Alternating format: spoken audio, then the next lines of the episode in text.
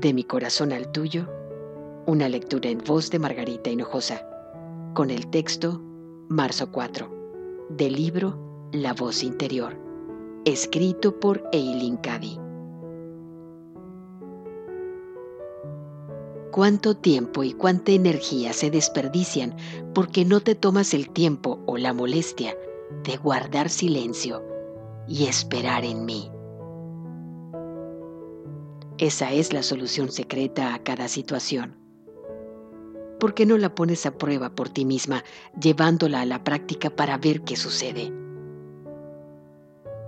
Si no intentas algo y lo sometes a prueba, sigue siendo una teoría.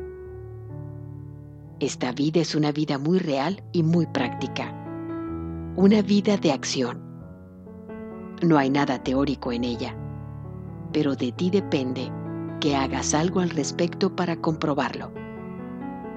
La luz del día está ahí, pero si no corres las cortinas te quedarás a oscuras.